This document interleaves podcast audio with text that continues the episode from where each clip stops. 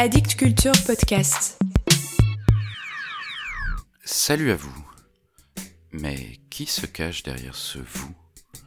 Qu'entendez-vous réellement en l'entendant? À part bien sûr, mort à la poésie. Mort à la poésie. Mort à la poésie. Je suis un homme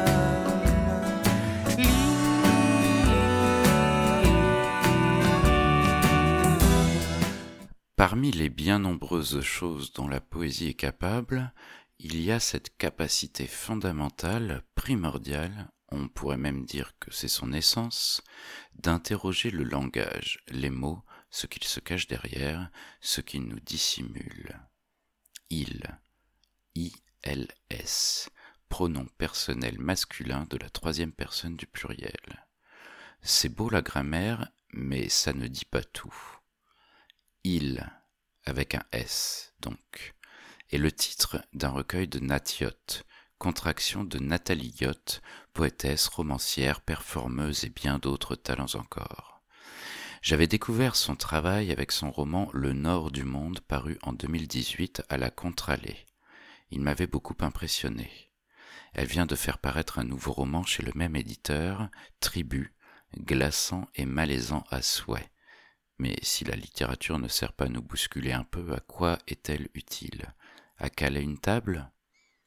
Bref, ici je vous parle du recueil de poèmes Il, paru à la boucherie littéraire en 2021. Le livre est sous-titré Défaut de langue, ce qu'elle explique en fin de recueil en écrivant, je cite, J'ai constaté combien ce il est flou sans être neutre, et un peu plus loin, souvent il faut faire l'effort de penser aux femmes quand elles ne sont pas nommées explicitement. Voilà le projet. Composer un recueil de poèmes qui regrouperait tout un tas de scènes de vie quotidienne où chacun et chacune pourrait se reconnaître et mettant en scène plusieurs individus désignés par le pronom il avec un S. Au lecteur et lectrice d'interpréter ce pronom à sa manière.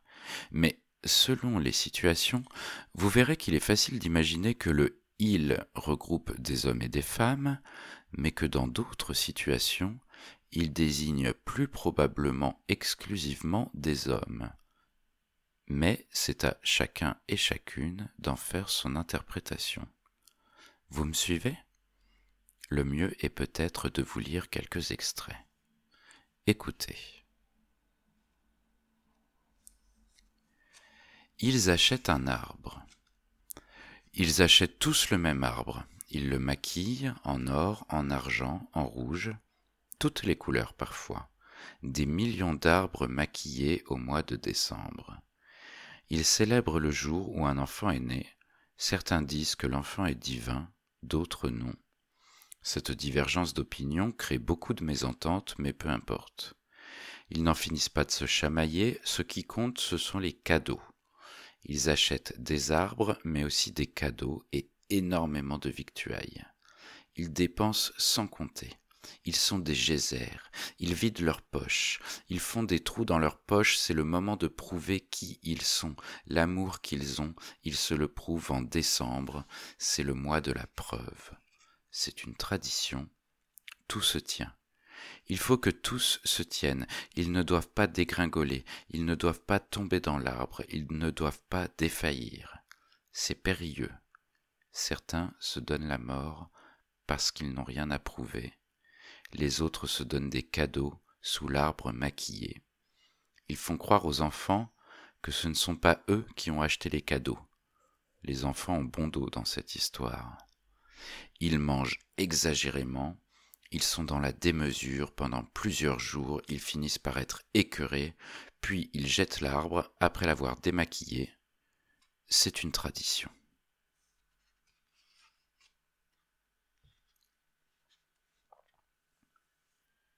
Ils se réveillent tard. Ils prennent le temps pour les caresses.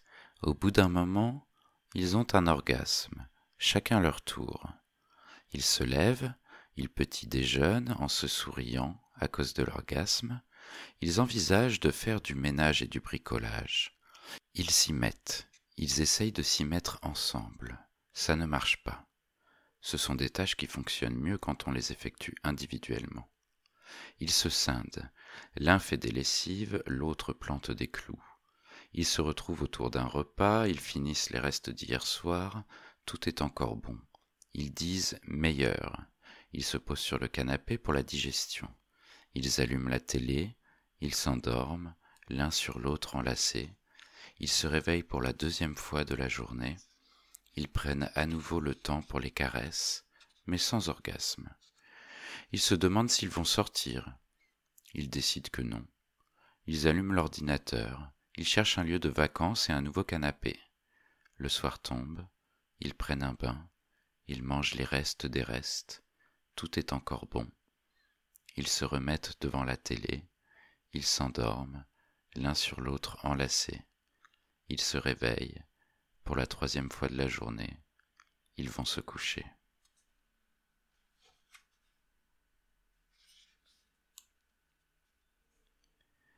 Ils la suivent dans la rue. La rue est nuit sombre. Ils sont sous. Ils ont bu des litres. Ils lui parlent de loin. Elle ne répond pas. Elle ne se retourne pas. Ils sentent bien qu'elle a peur. Ils ont envie de profiter de la peur. Ils ont envie d'exagérer. Ils veulent s'amuser. Ce genre d'amusement n'est pas légal. Ils commencent à se rapprocher d'elle. La fille se met à courir. Il court aussi derrière elle, avec difficulté puisqu'ils sont sous, avec la colère d'être en difficulté, mais le jeu leur plaît. Il la rattrape. Il l'attrape. La fille est contre le mur. Ils ont les veines qui sortent des bras. Ça commence à crier fort, des deux côtés. Ils descendent leurs pantalons. Ils déchirent tout de la fille, chacun son tour. La fille ne fait que pleurer. Elle ne veut pas mourir. Elle s'en fout du reste. Là, maintenant, là, ce qui compte, c'est de vivre ils finissent leur jeu illégal, ils disent des grossièretés, style insultes salaces, ils repartent dans la rue, elle n'a pas vu leur visage à cause de la nuit sombre.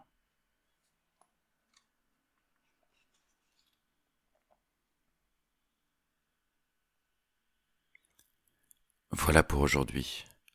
À cause de la nuit sombre, la poésie est morte. Vive la poésie.